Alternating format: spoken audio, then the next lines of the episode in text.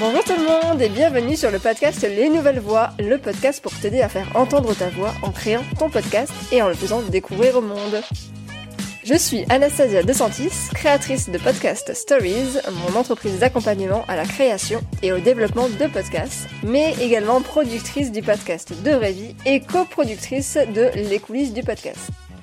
Les Nouvelles Voix a pour but de te donner des clés, des conseils et de l'inspiration pour utiliser le podcast comme un outil pour partager ton expertise ou ta passion, prendre la parole sur un sujet qui te tient à cœur, ou encore pour développer ta marque, ton business en créant une relation privilégiée avec tes auditeurs et auditrices.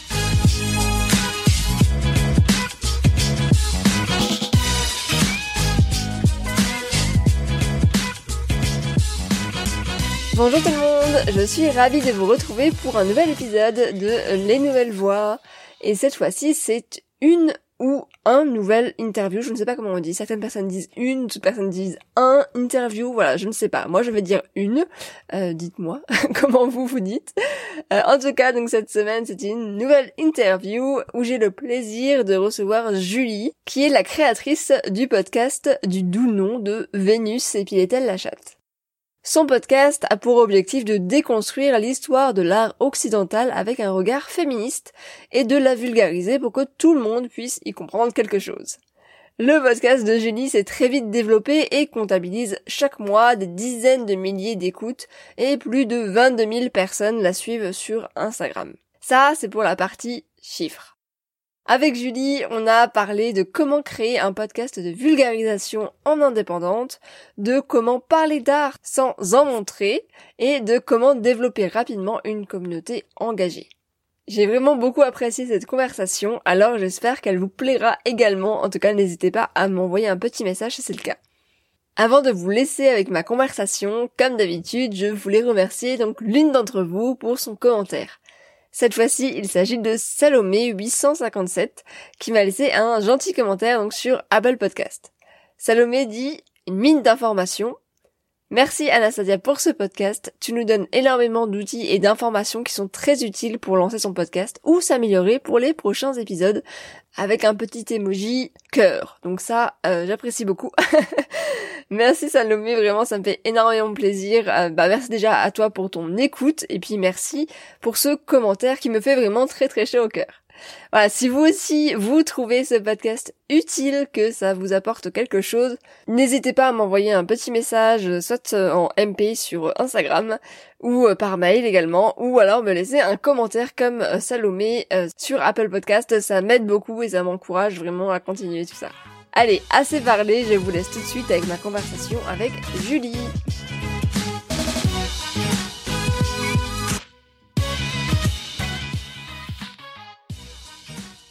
Donc bonjour Julie Salut Anastasia Alors merci beaucoup d'avoir accepté mon invitation pour partager ton expérience de podcasteuse, donc avec ton podcast qui s'appelle Vénus et Piétel la chatte. Et je suis ravie de te recevoir sur Les Nouvelles Voix. Ben moi aussi je suis ravie d'être là. Donc Julie, tu es la créatrice du podcast Vénus et Piétel la chatte, qui déconstruit l'histoire de l'art occidental. Est-ce que tu pourrais, avant de parler de ton podcast, nous parler un petit peu de toi en tant que personne humaine Qui es-tu? Ben moi je suis donc une personne humaine exactement, c'est une très bonne définition. J'ai 33 ans, j'habite à Berlin. Et euh, j'ai fait des études euh, d'histoire de l'art, mais il y a assez longtemps. J'ai travaillé dans le marché de l'art, j'ai trouvé le boulot de mes rêves euh, sur le papier, dans une galerie d'art spécialisée années 20, années 30, donc hyper niche, mais moi j'adorais. Et donc voilà, j'avais un peu une voie toute tracée après l'école du Louvre, machin. Et puis en fait, ça s'est pas très bien passé, c'est même carrément mal passé, parce que moi je venais d'une famille classe moyenne, banlieue parisienne, avec des parents qui travaillaient à l'hôpital. Enfin, tu vois, a priori, j'avais pas du tout tous les codes en fait du marché de l'art, du milieu parisien, euh, tout ça, et donc euh, classisme plus sexisme. Et en gros, la belle aventure du marché de l'art s'arrêtait là pour moi. J'ai démissionné, je suis allée m'installer à Berlin, et donc aujourd'hui, ouais, je, je, fais ce podcast, mais euh, c'est un peu un hasard, quoi. C'était pas un truc dont je rêvais depuis hyper longtemps. C'est juste une fois que j'ai eu l'idée, je m'y suis mise et, et j'ai beaucoup beaucoup bossé. Et maintenant, c'est cool. J'ai été vachement bien entourée aussi, et, et maintenant ça, ça, ça, fonctionne bien. Je suis trop contente. Ouais, c'est clair, trop bien. le premier épisode de ton podcast est sorti en décembre 2019 2019, donc ça fait même pas un an. Est-ce que tu pourrais nous expliquer un peu ce que c'est ce podcast et nous dire comment est-ce que t'es venue cette idée en fait? Bah, C'est un podcast qui, tu l'as dit, qui déconstruit l'histoire de l'art occidental, donc euh, ça résume assez bien euh, le propos. C'est que en fait, euh, pendant et après mes études d'histoire de l'art, j'ai jamais, enfin j'ai jamais remis en question en fait ce qu'on m'avait appris à l'école. Et quand je suis partie m'installer à Berlin et que j'ai quitté le, le, milieu de l'art, j'ai un peu jeté le bébé avec l'eau du bain. Quoi, j'ai pu mis les pieds dans les musées pendant plusieurs années. Et entre temps, je suis devenue féministe et j'ai vachement lu sur la question. Je me suis documentée, je suis devenue militante. Et, et en fait, quand les musées ont commencé à me manquer et que j'ai commencé à y retourner, c'est là que ça m'a frappé en fait. Je me suis dit mais en fait il y a énormément de femmes à poil dans les tableaux et genre mais sans raison en fait. Tu regardes le déjeuner sur l'herbe, c'est trois personnes qui font un pique-nique, deux hommes habillés et une meuf à poil en fait et ça n'a pas de bon sens. Euh, enfin tu vois. C'est quelque chose que t'avais jamais remis en question en fait pendant tes études, c'est ça? Non, en fait c'est ouais c'est c'est même que c'était un impensé en fait. C'est que la question s'était jamais posée parce que si tu veux comme on t'en parle pas et que en tant que hum, étudiant étudiante t'es aussi euh, encouragé à, à apprendre mais apprendre ça passe par écouter ce que disent tes profs en fait, tu vois? Et c'était vraiment vraiment un impensé en fait, juste des choses qui ne sont jamais mentionnées, jamais dites, et du coup qui n'existent pas en fait. Tant, tant que tant que tu sais pas qu'elles existent, bah c'est compliqué de découvrir soi-même. Moi quand j'ai compris ça, j'ai pas découvert l'eau chaude. Hein. Il y avait plein de gens qui s'y étaient euh, penchés sur la question euh, de, de façon hyper euh, scientifique, euh, documentée et tout. Mais simplement que j'ai découvert que c'était bah, déjà beaucoup anglophone. Il y a Linda Nochlin et John Berger qui avaient fait énormément de choses pour la place des femmes dans l'histoire de l'art, la façon dont elles sont représentées, le fait qu'il y ait très peu de femmes artistes et euh, d'expliquer que ça n'a rien à voir avec le talent en fait, que c'est juste de la mauvaise foi de dire ça, c'est de l'ignorance de dire ça, tu vois. C'est que s'il y a moins de femmes artistes en fait, c'est parce que euh, elles ont historiquement pas eu accès aux conditions socio-économiques qui permettent d'être des artistes en fait. Euh, c'est-à-dire en gros de l'indépendance financière et du temps et un espace à soi parce que il faut de l'espace mental, financier et physique en fait pour créer. Et, et quand tu vis dans une maison et, que t'as ton mari dans une chambre et les gosses dans l'autre et que tu dois t'occuper de la maison, bah tu, tu peux pas en fait, c'est tout simplement ça. Et donc voilà, bref, je, je digresse, mais je me suis rendu compte de ça. et en fait, c'était hyper intéressant. Moi, ça a été euh, une, énorme bouffée d'air frais en fait de, de, découvrir toute cette documentation, tous ces gens qui avaient déjà travaillé sur le sujet. Mais en fait, c'était euh, bah déjà anglophone souvent et c'était quand même vachement restreint au milieu universitaire. C'est-à-dire que euh, c'est des livres qui sont pas forcément connus du grand public et moi mon idée c'était enfin ça peut avoir l'air arrogant et ça l'est pas du tout dans mon esprit mais c'était vraiment de faire quelque chose de grand public, accessible, vulgarisateur, tu vois dans le bon sens du terme quoi. Que ce soit pas quelque chose qui reste cantonné à des sphères euh, d'universitaires, de chercheurs, chercheuses quoi que ça s'adresse vraiment euh, à mes copines en fait. C'était vraiment un truc le public c'est ça, c'est moi faire un truc qui m'avait manqué et qui m'intéresse et que j'aurais aimé entendre pendant mes études et mes potes qui sont féministes et qui s'intéressent pas à l'histoire de l'art parce qu'elles se sentent pas concernées, elles ont l'impression que c'est un truc de vieux mecs blancs et, et elles ont pas tort. Hein. Mais c'était vraiment ça, moi, mon objectif, tu vois, de faire un contenu qui intéresse des gens qui a priori s'intéressent pas à l'histoire de l'art, mais que ces personnes puissent comprendre et qu'elles trouvent ça cool en fait. C'était vraiment ça l'objectif. Et d'où est venue l'idée de ce titre? Pourquoi ce titre-là? Mais alors le titre, il m'est venu comme une évidence. Honnêtement, c'était la seule certitude depuis le début. Euh, après, j'ai décortiqué et tout parce que j'adorais le titre, je trouvais trop bien et tout. Et après, j'ai décortiqué. Mais l'explication, elle est venue après, si tu veux. C'est qu'en fait, Vénus, c'est la déesse euh, de l'amour et de la beauté et qui a été euh, depuis en gros le 16e siècle jusqu'au 18-19e, qui a été représentée en fait sous toutes ses coutures, tout le temps nue, tout le temps à sa toilette devant un miroir et tout. Et en fait, qui a toujours incarné d'une époque à l'autre les canons de beauté. Et donc, elle a toujours servi de prétexte, en fait, mythologique, euh, historique, pour, en fait, représenter une femme à poil et euh, se rincer l'œil. Enfin, je caricature un peu, mais euh, souvent, les commandes de tableaux de Vénus étaient commandées par des rois, des aristocrates. C'était un support de, de désir. C'était un support de fantasme. Enfin, je, Ils n'avaient pas Internet à l'époque. Oui, voilà. Non, mais je j'irais pas jusqu'à faire un parallèle avec le porno ou quoi. Mais il y avait cette dimension-là, en fait. de C'est des œuvres qui ont été créées par des hommes pour des hommes et qui sont complètement empreintes, en fait, de, de male gaze, de regard masculin. Et donc, il y, a, toujours eu cette idée de Vénus, c'est l'incarnation, quoi, par essence, des critères du regard masculin de chaque époque. Et je me suis dit que comme en ce moment, mais c'est très récent, euh, la mode est euh, à la police, à l'épilation totale et tout, je me suis euh, voilà demandé si Vénus s'épilait la chatte. Voilà, c'est génial. C'est aussi simple que ça. Trop bien. Et du coup, tu parlais du fait que tu as développé ta culture féministe avec le temps. Est-ce que tu dirais que le podcast, les podcasts t'ont aidé justement à développer ce côté euh, féministe? Ouais, énormément. Mais je trouve que le podcast, enfin, c'est, c'est, je sais pas, c'est vraiment un espace de liberté qui est incroyable en fait, enfin, qui a pas d'équivalent. Enfin, en tout cas, moi, j'en connais pas. Il y a peut-être le blog, mais le blog, tu trouves pas autant d'audience? C'est, vachement plus compliqué et c'est aussi plus exigeant pour l'audience, tu vois. Moi, c'était une première idée en fait de faire un blog ou, euh, enfin, quelque chose d'écrit en tout cas parce que j'étais plus à l'aise a priori avec l'écrit parce que c'est mes études et que j'ai une formation académique et ça me semblait plus facile d'expliquer tout ça euh, en écrivant. Et en fait, le podcast, il y a un truc. En fait, tu peux dire énormément de choses en très peu de temps et de façon très simple et, et toucher euh, plein de gens. Et ça, c'est génial et vraiment, je connais pas d'autre équivalent. Et, et, moi, dans mon apprentissage féministe, euh, ouais, il y a un podcast à soi qui a eu un rôle énorme. Enfin, quand je l'ai découvert, j'étais déjà quand même bien hystérique déjà, tu vois. mais, mais, quand même, ça reste, moi, je trouve une ressource hyper précieuse. Enfin, moi, j'aime les choses qui prennent du temps, tu vois, qui vont dans le détail, qui creusent vachement et tout. Enfin, vraiment les trucs hyper, euh, c'est pas introspectif le bon terme, mais tu vois, c'est cette idée, c'est vraiment d'aller chercher loin et tout. Et en même temps, ça reste super accessible quand tu l'écoutes, mais ça t'emmène vachement loin. J'adore quoi. Et c'est celui auquel je pense, mais il y en a plein d'autres. Hein. Mais vraiment, moi, une partie de mes connaissances entre guillemets, mais pas que féministes, ça vient des podcasts en fait. Mais même maintenant, parfois, quand j'ai envie de me renseigner sur un sujet, souvent je commence par des podcasts en fait.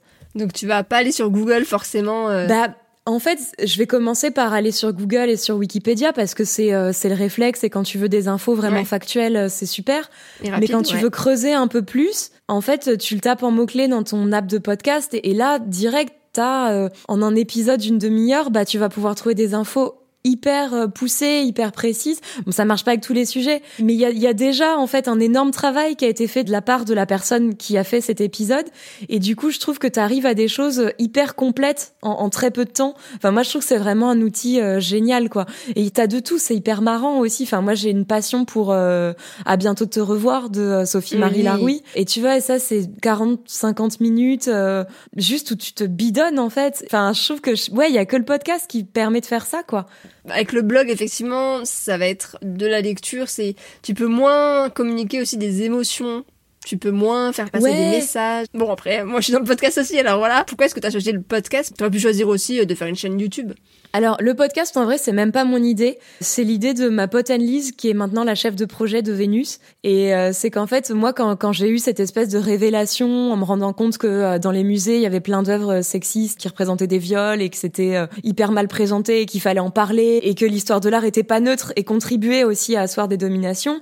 Bref, quand je me suis rendu compte de tout ça, moi ma première idée c'était d'écrire un livre. Justement parce que j'avais cette idée de l'écrit, l'écrit ça me parle et, et moi j'aime bien travailler toute seule mon coin, je suis hyper laborieuse et euh, voilà et, ça me plaisait bien. Et j'en ai parlé à Alice et en fait elle m'a dit mais euh, t'as pas de réseau, tu connais pas d'éditeur, d'éditrice, euh, ça existe plus vraiment en fait de tu vois d'écrire ton livre dans ton coin pendant deux ans et après d'aller démarcher des maisons d'édition en fait. Et elle avait complètement raison et elle me dit mais en fait fais un podcast c'est au moins tu auras un retour direct. Toi, tu vas vachement plus t'amuser à le faire. Tu pourras traiter plein de sujets. Et si ça plaît pas, tu le sauras tout de suite. En fait, t'auras pas perdu deux ans de ta vie. Et en fait, elle avait euh, carrément raison. Enfin, c'était le bon sens même, quoi. Et moi, quand elle m'a dit ça, ça m'a fait une espèce de, je sais pas, tu sais, genre un truc qui, qui tape, euh, je sais pas, t'es là genre waouh, c'est de révélation ouais, mais en même temps de trouille, tu vois. Moi, j'aime trop les podcasts. C'est vraiment un format avec lequel j'ai accroché hyper tôt et j'en écoute euh, honnêtement euh, cinq par jour, tu vois. Enfin, ça fait vraiment partie de ma vie, mais depuis vraiment longtemps. Enfin, pas longtemps parce que c'est pas vieux comme format, mais je dirais 4-5 ans où j'en écoute vraiment tous les jours.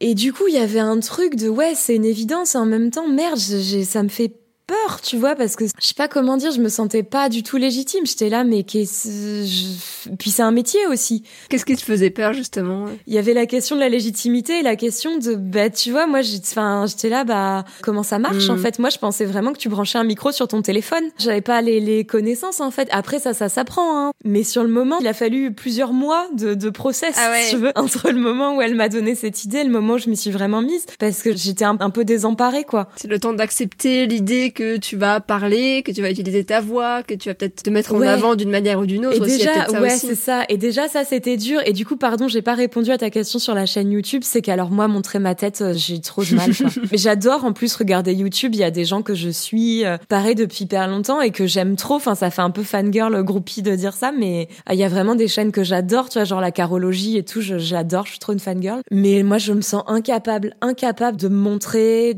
J'adore aussi en histoire de l'art, comment elle s'appelle euh, Nart C'est trop bien. C'est une chaîne qui parle d'histoire de l'art, mais pareil en hyper vulgarisé, mais c'est super documenté. C'est, euh, enfin, c'est génial. Moi, j'aime trop vraiment. J'ai une passion pour cette chaîne, mais moi, je me sentais complètement incapable, incapable de faire ça, quoi. Et je pense que pour les, enfin, je veux pas faire généralité, mais dans mon cas, je suis pas une personne. Euh... J'aime pas trop être visible. J'aime pas trop me mettre en scène. J'aime pas trop être au centre de l'attention. Euh, si par exemple j'enregistrais un épisode en public, je, serais morte de trouille, mais je serais ravie de le faire. Ah tu vois ce que je veux dire? Mais pour l'instant, je le fais pas parce que j'ai trop peur, hein, vraiment, pour être 100% honnête. Euh, voilà, on en est là. Il y a ce côté avec le podcast, ça fait moins peur, en fait. Parce que t'es seule derrière ton micro. Exactement. Et moi, ça me plaît trop, en fait. D'avoir cette sécurité. Moi, je le vis vraiment comme une sécurité, en fait. Et comme une protection. Euh, parce que du coup, je décide exactement ce que je vais dire.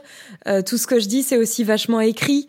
Donc euh, j'écris une fois, j'enregistre, ensuite je réécoute et ça me plaît pas, donc je réécris, je réenregistre. C'est-à-dire qu'au final, c'est j'ai la main à 100% sur ce que je fais et je m'implique évidemment que je m'implique énormément euh, émotionnellement et, tu vois tout ce que je dis et chercher et du coup je l'assume et tout. Mais je je peux pas euh, imaginer de mettre mon visage et mon corps et je sais pas de me mettre en scène et tout. C'est je sais pas je sur ton compte Instagram t'as montré ta tête là. Il y a très peu de temps.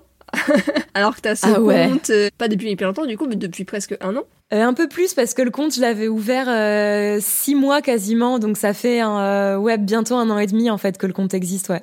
Et donc seulement là maintenant t'as as osé montrer à quoi tu ressembles.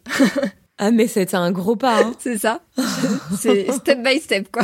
C'est bien. Ouais ouais c'est un gros pas. Non mais je pense aussi en, en tant que, féministe, je suis vachement. Euh, encore une fois, je veux pas faire de généralité, je parle que pour moi, mais je, je, suis hyper sensible aux remarques sur le physique. En fait, je veux pas qu'on me fasse de remarques sur mon physique ou quoi que ce soit. En bien ou en mal, hein, peu importe. C'est juste que le fait d'être en permanence évalué sur ton physique, c'est un truc que moi je vis trop mal en fait. Mais en tant que personne, hein, euh, pas en tant que meuf qui fait un podcast, juste en tant que meuf tout court, je vis ça hyper mal en fait qu'on me parle de mon physique, de mes de ma coiffure, de machin. Enfin, c'est un truc que j'ai vachement de mal à supporter. Et je pense que c'est vraiment une protection aussi de, de se planquer entre guillemets derrière un micro et d'être euh, bah, que une voix et que personne en fait puisse euh, émettre de jugement ou de remarques euh, quelles qu'elles soient sur ah t'es pas bien coiffé ou ah t'es habillé comme un sac. Bah oui et tu vois. Mais je crois que ça c'est un truc que j'aurais trop de mal à gérer quoi. Mais encore une fois ça m'est personnel. Hein, Mais alors du coup le podcast c'est quand même un média audio que l'audio, en parlait, et l'art par contre c'est visuel. Donc comment est-ce qu'on fait pour parler d'œuvres d'art sans vraiment, sans les montrer en fait? Comment est-ce que tu as réussi à trouver justement un équilibre par rapport à ça? Ah mais ça c'est la grande question parce que ça m'a empêché de dormir pendant des mois. Mais c'est possible si t'as un podcast, c'est ça qui est intéressant. Ouais, c'est possible, ouais, ouais, carrément. Mais en fait, ça m'a vraiment occupé longtemps, tu vois. Euh, C'est-à-dire qu'au début, dans la, la, toute première version du tout premier épisode, je faisais des monologues à décrire des œuvres et honnêtement, c'était insupportable. Donc en fait, je me suis dit, faut pas que je fasse ça. J'essaye vraiment de prendre les infos les plus importantes et de résumer ça en deux, trois phrases, pas plus, tu vois et, et, vraiment de choisir des œuvres, enfin celles dont je parle dans le podcast. En tout cas, après Instagram, c'est une autre étape et c'est hyper complémentaire. Mais celles dont je parle dans le podcast, je fais vraiment un tri drastique pour prendre que celles qui vont venir euh, appuyer euh, une idée, un propos. Je me suis rendu compte que ouais, c'était c'était pas possible de se perdre en détails de description et tout. C'est pas. Et des fois, je me laisse tenter hein, quand j'écris les scripts. Je suis là, euh, je me fais plaisir sur dix lignes de description. Je dis, alors machin. Sur là, le dernier sur la grossesse. je, je me suis trop laissé embarquer. Ah, je l'ai pas encore écouté. Bah, tu verras sur euh, sur l'annonciation, je me suis fait un monologue sur à décrire les éléments symboliques de chaque truc et tout. Puis en réécoutant, j'étais là, mais mais qui ça intéresse? Enfin, c'est insupportable, franchement. Et du coup, j'ai j'ai vachement coupé en fait. J'ai vachement coupé, coupé. Et ça, en fait, ce qui est bien, c'est que euh, je peux le faire sur Instagram c'est que t'as quand même besoin de décrire un minimum parce que vu que tu parles d'une œuvre, on a besoin de s'imaginer plus ou moins à quoi ça ressemble. Mais Instagram, c'est bien, c'est complémentaire, quoi. Ouais, voilà, c'est ça. Moi, je suis quand même hyper contente d'avoir les deux. Et euh, bon, c'était prévu pour, mais euh, il se trouve que bah ça, ça marche bien. Mais du coup, bon, il y a, y a aussi, je mets toutes les descriptions euh, hyper détaillées, enfin tous les les références détaillées dans les descriptions. Et il y a aussi la possibilité pour les personnes qui écoutent de chercher par elles-mêmes. Enfin, moi, il y a plein de gens qui m'ont dit bien avant que je fasse un post sur telle ou telle œuvre, qui m'ont dit ah bah ça, je suis allée la voir. tu vois, bah il y a pas d'injonction. Tu vois, les gens s'ils ont pas envie de chercher, ils cherchent Enfin, tu vois, c'est pas. En tout cas, on m'a jamais fait la remarque que c'était dur à comprendre. Et ça, j'en suis hyper contente. Mais du coup, je pense que ouais, c'est quand même vachement bien qu'il y ait le, le compte Insta à côté avec les visuels. Et du coup, ça complète. En plus, pour les gens qui sont euh, hyper fans, mais que c'est quand même euh, une fanbase un peu restreinte. Enfin, c'est très cool, mais tu as tout le monde n'est pas au taquet sur tout ce que je dis et tout ce que je poste, quoi, et c'est normal. Donc il y a des gens qui sont à fond sur les deux et c'est hyper cool. Mais je trouve aussi que ça touche deux audiences différentes. C'est-à-dire qu'il y a des gens qui écoutent le podcast et qui sont pas sur Instagram, et il y a des gens qui suivent le compte et qui n'écoutent pas le podcast. Et du coup, je trouve ça cool aussi qu'il y ait plusieurs audiences qui prennent ce qu'elles ont envie de prendre à l'endroit qu'elles préfèrent, tu vois. C'est vrai que j'ai remarqué ça aussi euh, pour mon podcast de vraie vie. Il y a des gens qui me suivent et qui sont presque pas étonnés que j'ai un podcast parce que c'est quand même le but, mais c'est vrai qu'ils qui ont jamais écouté. Donc, je trouve ça toujours euh, intéressant de se dire ok, parce que c'est quand même un compte à la base pour ça. Mais toi, c'est plus que ça. Toi, tu vas vraiment parler, euh, tu vas aborder tout sujet autour de ça, mais c'est pas uniquement sur le podcast, on va dire. Ouais, c'est pas uniquement sur le podcast. Bah, c'est aussi que j'ai commencé le compte. Euh, ça, c'était c'était prévu comme ça. C'était pas prévu que ça dure six mois, mais j'ai commencé le compte avant de lancer le podcast. Enfin, dès le début, j'ai pris ça vachement au sérieux, tu vois. C'était pas un loisir, quoi. C'était un truc où vraiment, j'avais envie de bosser, j'avais envie de que ce soit bien et qu'il y ait une audience. Et, je sais pas, enfin, ça sonne hyper euh, naïf, tu vois, mais j'avais envie d'être contente de moi en fait et d'arriver vraiment à un truc bien. Et donc direct, j'ai pris ça vachement au sérieux. Tu vois, on parlait de matériel, c'est aussi pour ça que direct j'ai investi dans du matériel euh, hyper bien parce que je, me suis vachement investi quoi à tous les niveaux et dès le début. Et en fait, je pressentais que ça serait énormément de travail le podcast parce que j'y connaissais rien et que j'avais tout à apprendre, mais que en plus mon format il est quand même euh, assez exigeant parce qu'il y a beaucoup de recherche, beaucoup d'écriture et tout. Et bref, et du coup en fait comme j'avais l'intuition de tout ça, je me suis dit bah le compte Instagram, il va servir en fait à créer une communauté qui aura envie de l'écouter quand il sortira. Ah ouais, donc avant même la sortie, tu as commencé à, créer du contenu autour de ça pour euh, développer une communauté qui serait prête à aller écouter le podcast. Hmm, ouais.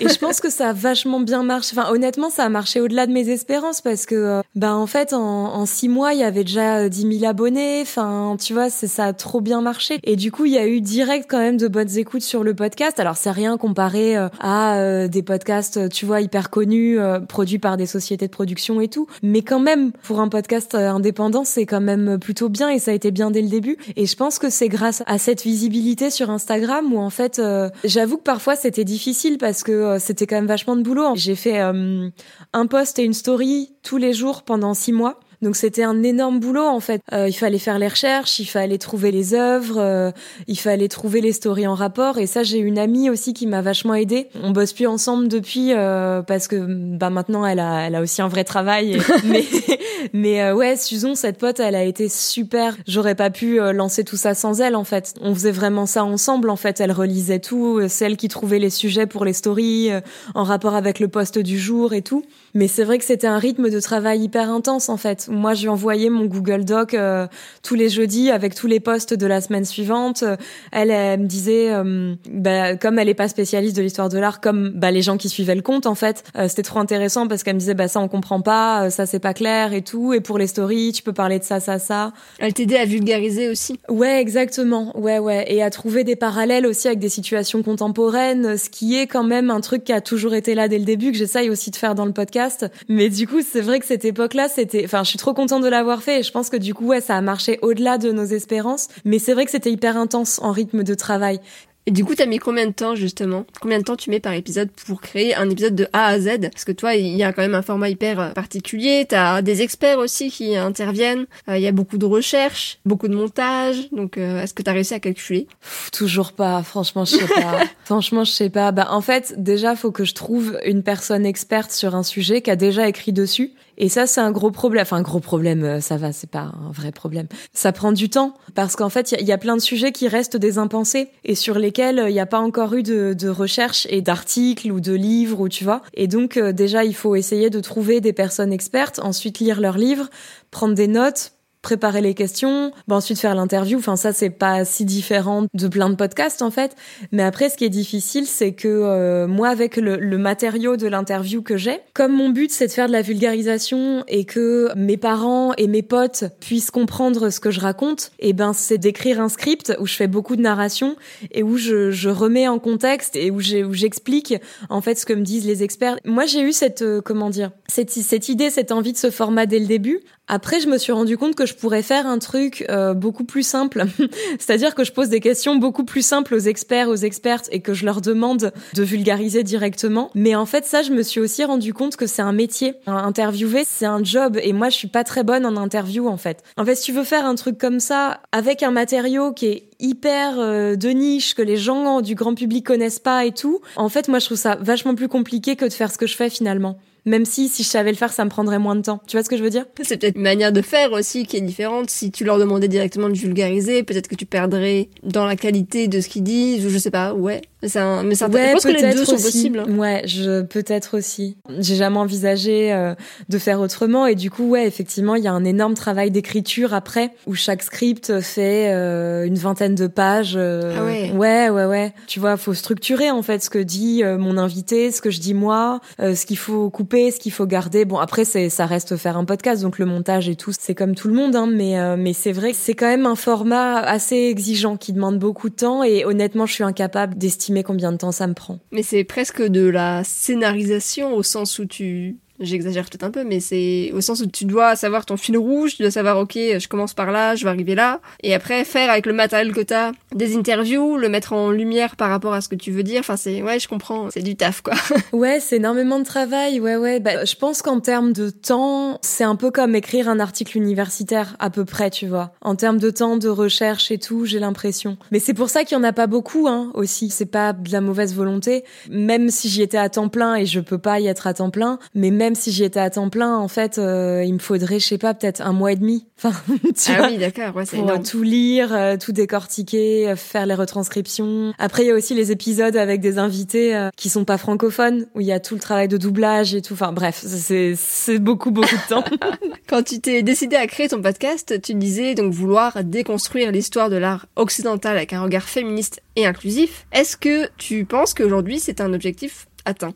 Ah non, non, non, pas du tout. Parce que euh, je sais pas dans quelle mesure ça peut être atteint un jour, mais pour moi, euh, ce sera atteint quand il y aura des visites guidées dans les musées publics qui parleront de ce thème, en fait. Ça, pour ça, il faut de l'argent, mais il faut aussi euh, une volonté politique, en fait. Et on en est encore loin. Alors, il y a quelques initiatives pleines de bonne volonté par-ci, par-là, mais après, à ma petite échelle, moi, je pense que j'ai aidé certaines personnes à prendre conscience du fait que l'histoire de l'art n'était pas neutre et que c'était un domaine qui avait besoin aussi d'être euh, questionner. Mais bon, moi, j'ai, tu vois, même si le podcast marche très bien et que moi, je suis très heureuse comme ça, ça reste une audience euh, quand même euh, restreinte et c'est pas moi qui vais changer. Enfin, j'ai aucune, j'ai aucune prétention d'avoir le pouvoir de tout changer moi-même, tu vois. Je veux pas être pessimiste non plus. Il y a des trucs qui se font qui sont hyper bien, tu vois. Là, il y a l'année dernière, il y a eu une expo sur au, Prado à Madrid sur deux femmes artistes de la Renaissance italienne qui était hyper bien, tu vois, qui justement abordait cette question du genre en fait et que être une femme artiste ça impliquait en fait tout un tas de difficultés et de contraintes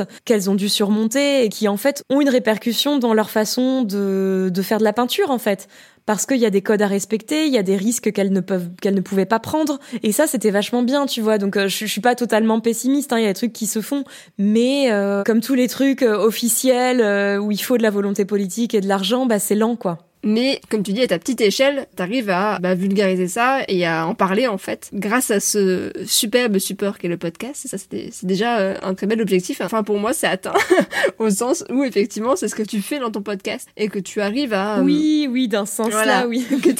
C'était plus ça le sens de la question, mais ouais, je comprends complètement. oui, je suis partie un peu loin parce que moi, j'ai envie de, de, voir ça dans les musées en fait maintenant. Peut-être que justement, en grandissant cette communauté que t'as, en en parlant, en continuant d'en parler des choses vont commencer à se mettre en place et Effectivement, je suis d'accord avec toi, mais tout prend énormément de temps. Non, mais il y, a déjà plein de choses hein, qui se mettent en place. Mais c'est que du coup, c'est des choses qui voilà prennent beaucoup de temps et qui sont souvent des initiatives euh, qui souvent n'ont pas encore une échelle énorme, quoi. Mais en même temps, je dis ça, il y a les Guerilla Girls, tu vois, qui font le taf euh, depuis 30 euh, ans, donc il y a des trucs très bien qui existent, quoi. C'est juste, je suis impatiente, voilà. Donc aujourd'hui, qu'est-ce que ça t'apporte de faire ce podcast? Qu'est-ce que ça t'a apporté en fait et qu'est-ce que ça continue de t'apporter aujourd'hui? Bah c'est un peu émouvant de répondre à cette question parce que moi comme j'ai toujours fait des jobs, euh, bah d'abord dans, le marché de l'art où j'étais un peu maltraitée et tout, euh, on me prenait un peu pour une branleuse, tu vois. Ensuite, j'ai fait que des jobs alimentaires où pareil, c'était pas très intéressant, donc tu fais le minimum. De toute façon, t'es mal payé, donc euh, tu vas pas. Enfin, tu vois, je suis pas euh, une petite soldate du capitaliste. En fait, euh, moi, je m'en fous que mon patron il m'aime bien, quoi. Donc bon, je faisais un peu le minimum. Bref, et du coup, moi, j'ai toujours cru que j'étais une feignasse, tu vois, parce que c'est toujours l'image qu'on m'a renvoyée. Et en fait, non, je me suis rendu compte que pas du tout mais genre vraiment pas. Et d'ailleurs enfin j'ai rien j'ai pas du tout un jugement moral sur les feignasses hein, c'est pas du tout ce que je dis. Mais euh, moi je trouve ça très bien enfin moi mon état naturel c'est de regarder Netflix en slip. Donc euh, ça me voilà ça ça me euh, convient très bien tu vois. Qui n'aime pas regarder Netflix en slip.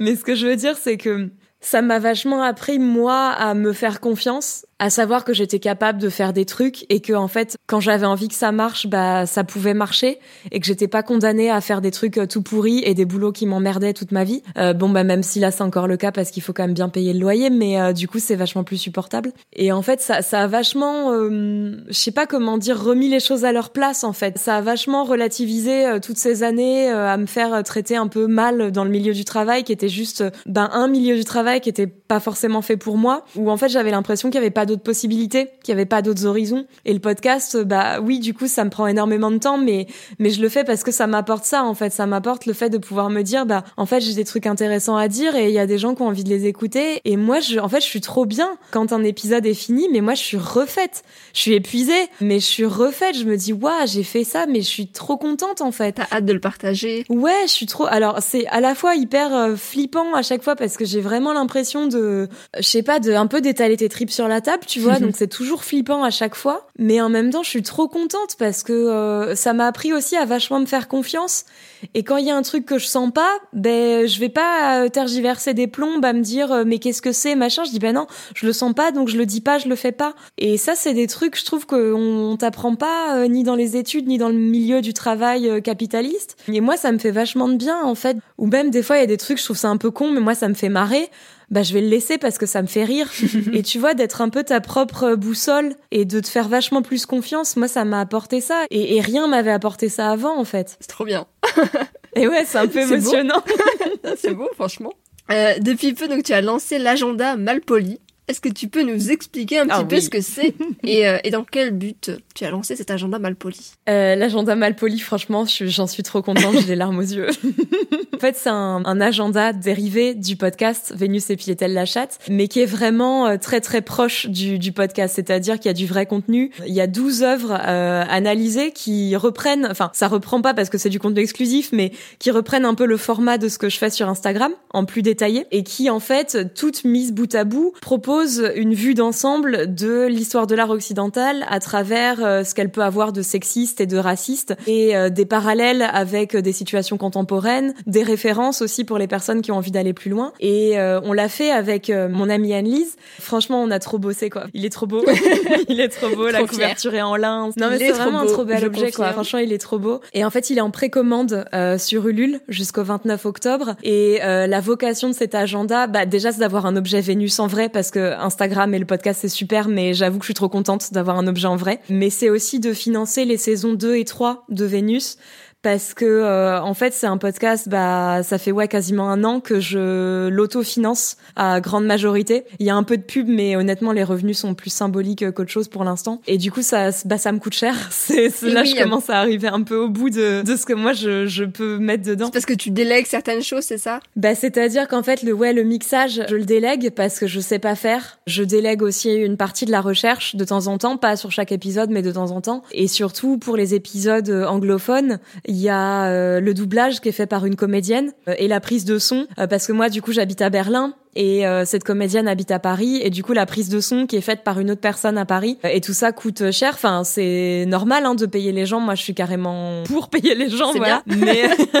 et de les payer euh, plutôt correctement. Mais c'est vrai que là du coup j'ai quand même investi beaucoup d'argent dans ce podcast et je suis très contente de l'avoir fait. Et la, la question s'est pas posée. Mais c'est vrai que moi j'ai très envie de le continuer et de le continuer bien en continuant à payer bien les gens. Et le but de l'agenda Malpoli c'est ça en fait. C'est de réunir euh, suffisamment d'argent pour avoir de quoi doit tenir idéalement deux saisons de plus, quoi. Je trouve ça absolument génial d'avoir un objet vraiment qui a été designé exprès, qui soit en lien avec ton podcast, mais c'est vraiment un bel objet. et donc, c'est les auditeurs. Franchement, il est trop beau. Ouais. bah, je mettrai le lien pour aller se le procurer avant le 29 bah, octobre, du coup. Et puis pour pour soutenir aussi le podcast, parce qu'entre podcasteurs et podcasteuses, il faut se soutenir, surtout les indépendants. C'est un, un beau geste, en tout cas, si, si vous Bah, merci beaucoup, c'est trop sympa. Je suis trop contente qu'il te plaise en plus. Moi, j'ai trop hâte de l'avoir. Et la petite carte aussi, qui va ouais, oui, c'est vrai qu'il vient avec une petite carte. De toute beauté, c'est vrai. D'ailleurs, c'est ma dernière question. C'est un peu la question bonus, qui n'a rien à voir avec le podcast, mais euh, faut-il séparer l'homme de l'artiste? Ah ouais, alors ça, je, ça, bah non, en fait, non, non. Euh, bah, après, on peut pas répondre comme bah ça en deux minutes, hein, tu vois. Mais en fait, le, problème de séparer l'homme de l'artiste, c'est que ce discours, il émane toujours euh, des mêmes personnes, qui sont euh, des personnes semblables aux artistes mis en cause dans des affaires de viol et de violences sexuelles et tout. Donc, c'est, c'est aussi une façon de invisibiliser, décrédibiliser la parole euh, des victimes. Et c'est toujours ce piédestal sur lequel on place les artistes. Et ça, c'est très français aussi.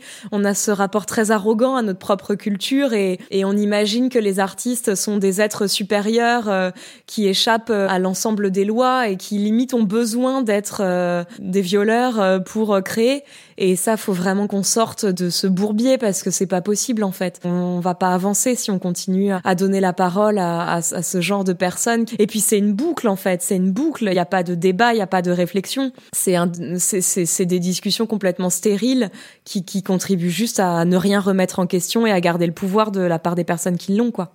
Eh ben merci beaucoup Julie. Ben merci à toi, merci pour l'invitation. C'était hyper intéressant. Euh, où est-ce qu'on retrouve tes épisodes si on veut écouter ton podcast? T'es partout j'imagine. Les épisodes ils sont euh, ouais sur la plupart des plateformes euh, d'écoute Spotify, Deezer, Apple Podcast. Ils sont sur Acast et sur le site de Vénus qui s'appelle venuslepodcast.com. Et pareil pour Instagram, c'est Vénus le podcast, c'est ça? C'est ça, Vénus le podcast. Parfait.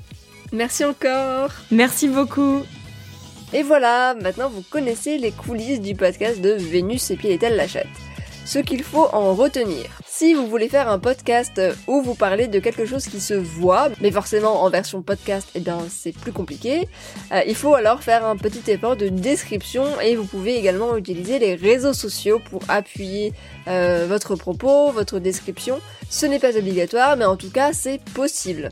Si vous avez un sujet qui vous tient à cœur, dont vous voulez vraiment parler et que vous prenez ce sujet, ce projet au sérieux, vous pourrez rapidement développer une audience en y mettant les efforts. En créant un podcast de vulgarisation, vous permettez à vos auditeurs d'accéder à des connaissances réservées à certaines personnes de base et vous contribuez à un changement des mentalités et ça, c'est très beau. Alors, allez-y Voilà, j'espère que cette conversation vous a plu. Si vous le souhaitez, vous pouvez me proposer le ou la prochaine invitée du podcast. Pour cela, laissez-moi un commentaire directement sur Apple Podcast avec le nom de l'invité ou vous pouvez également m'envoyer un message sur Instagram ou encore un email à anastasia at podcast avec un s-stories avec un s.fr. Je vous souhaite une très bonne journée ou soirée et à très bientôt